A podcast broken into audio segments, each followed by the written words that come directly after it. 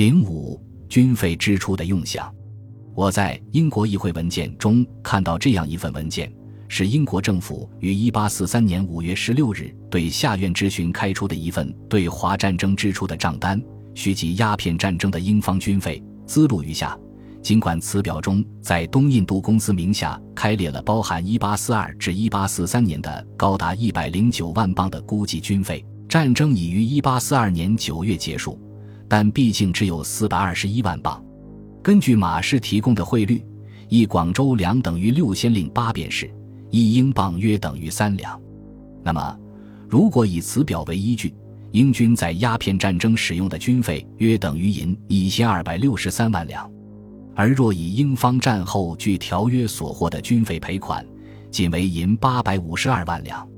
远远低于清朝军费。为什么居于本土作战的清朝支出的军费远远超出远洋作战的英国？清朝的优势又是如何转化为劣势？为此，我再次检视了清朝军费支出的用项。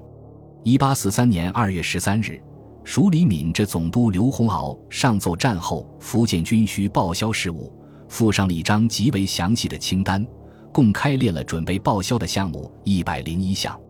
其第一项为各属运送军装、炮械、粮饷、硝磺、火药、铅弹以及外省拨解硝磺、火药等项过境，沿途地方官支应解元丁役饭食、扛夫脚架。最后一项为制造甲板船、鲤鱼舟。水轮船工料银两，中间名目繁多，包括制祭海神生礼。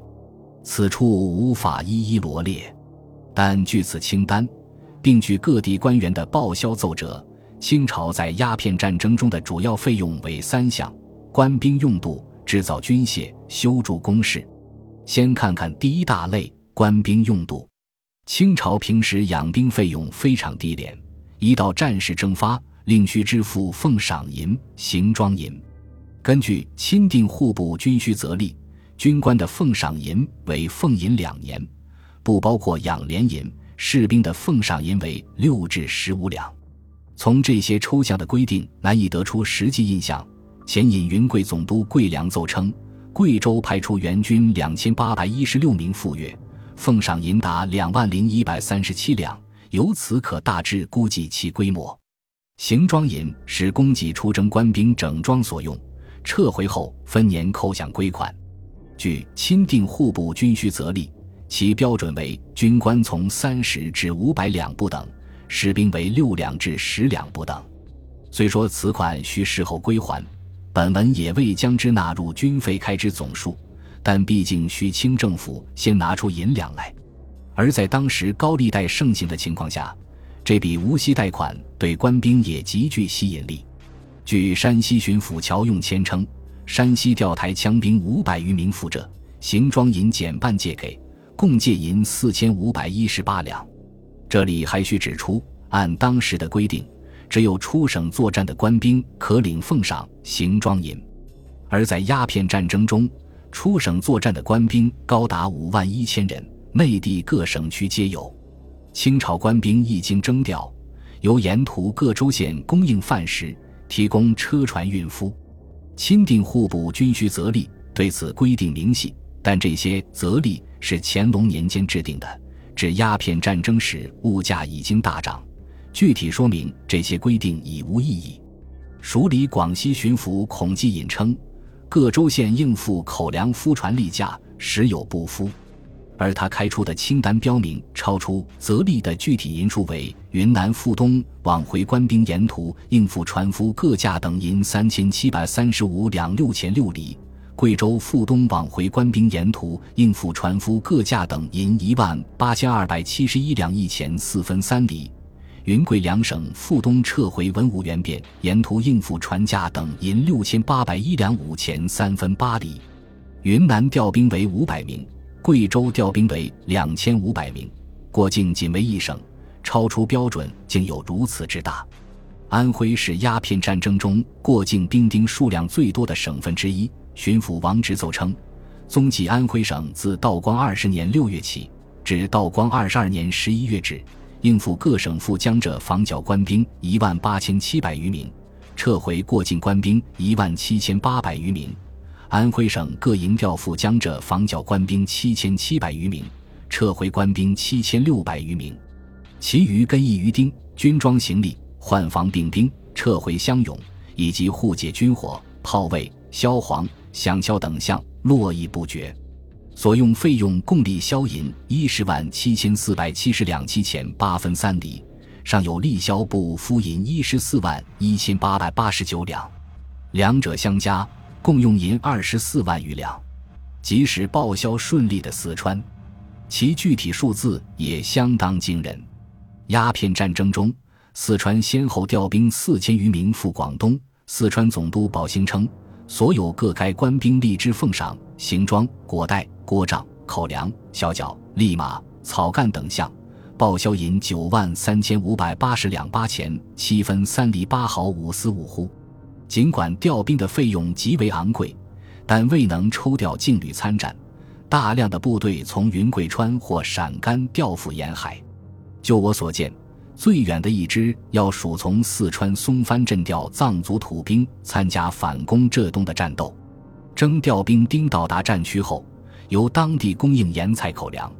根据钦定户部军需则例，官兵每日给米八盒三勺，兵丁每月支盐菜银九钱，军官从一点五两至十二两不等。此一标准也因物价原因而被突破。沿海各省制定了五花八门的标准，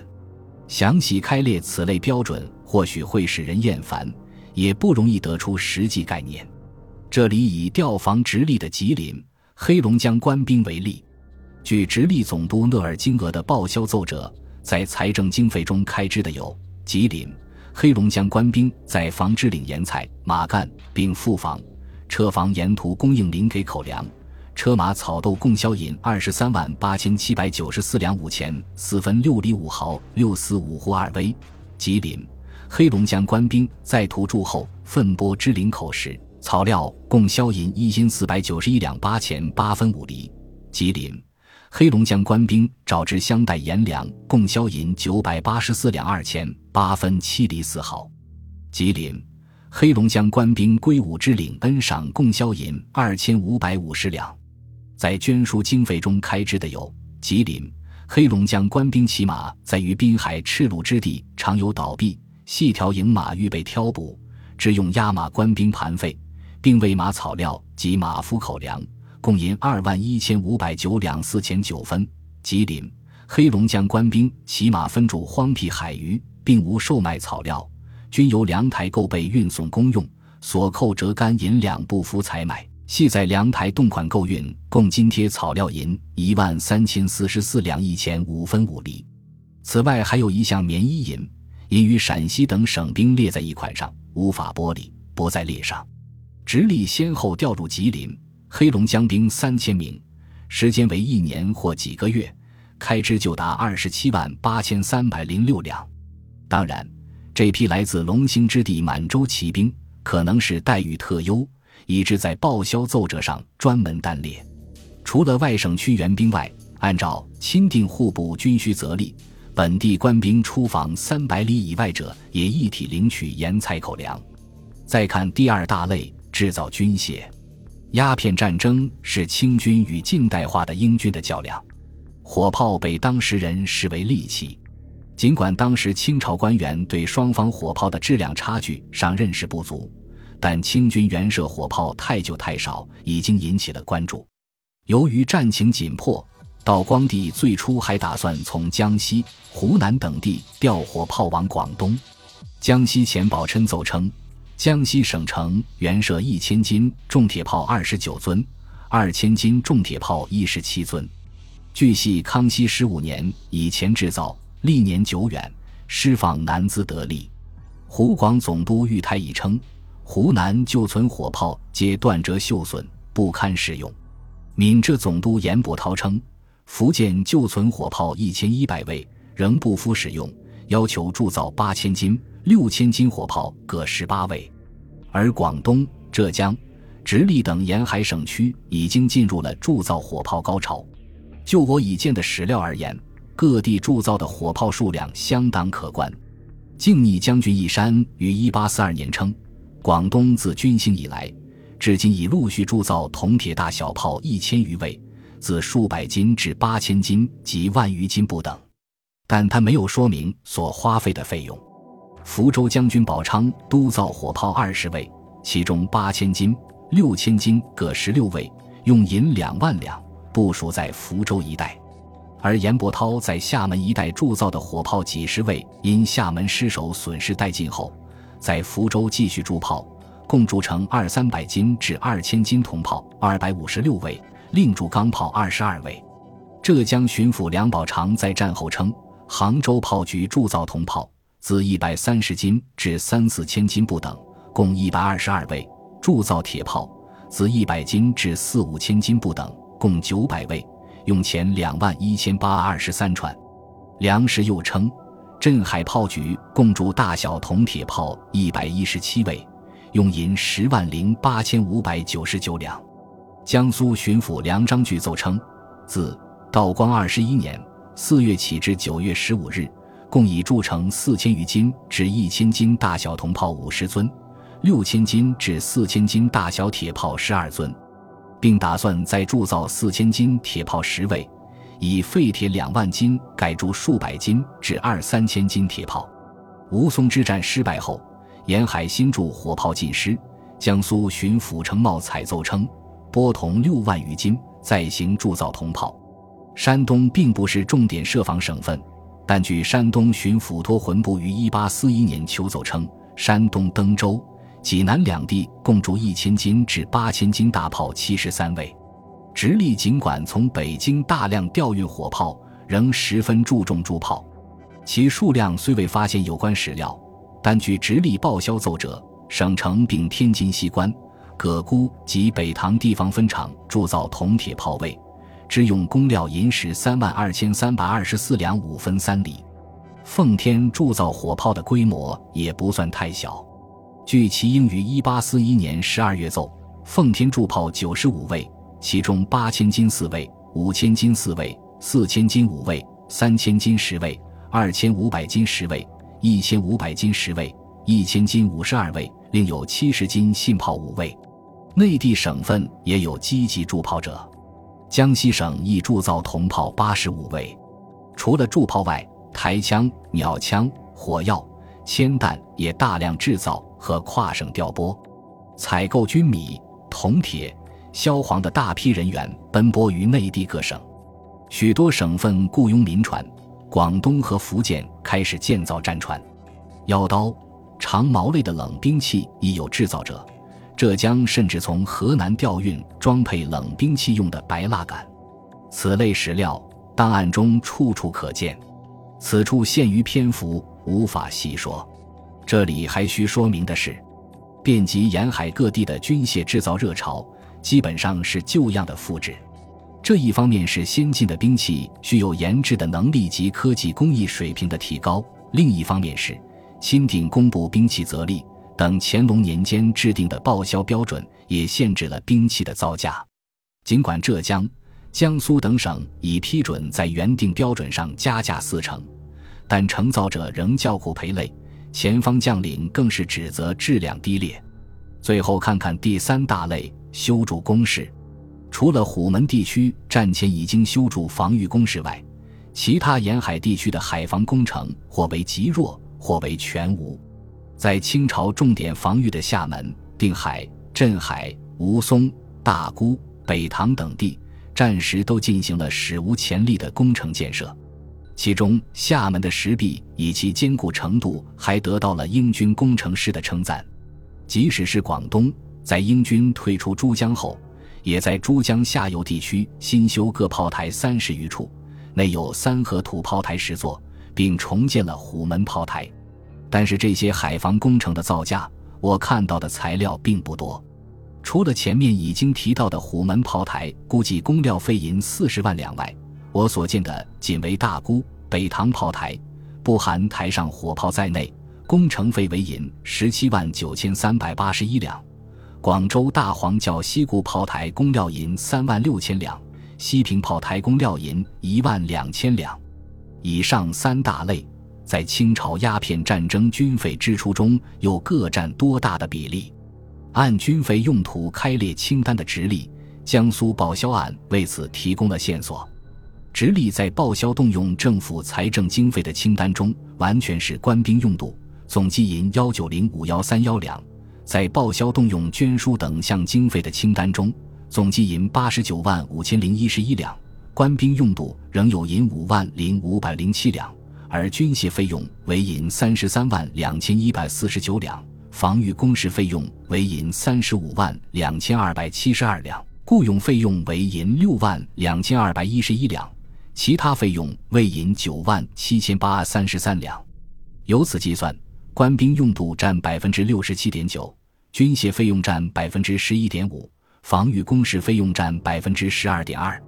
江苏在报销动用政府财政经费的清单中，总计银幺三零二四五八两。官兵用度为银幺零零六四幺六两，军械费用为银十四万六千二百零四两，雇佣费用为银八万四千八百一十两，其他费用为银六万五千零二十八两。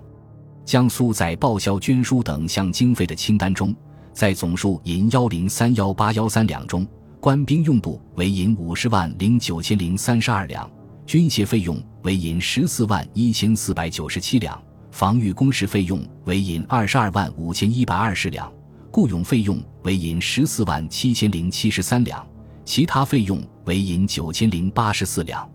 由此计算，官兵用度占百分之六十四点九，军械费用占百分之十二点三，防御工事费用占百分之九点六。由此可见，清朝在鸦片战争中的军费主要花在官兵用度上。由于内地省区主要是调兵和运兵，官兵用度的比例会更大。为了省费，当时也有许多官员提出调兵不如募勇。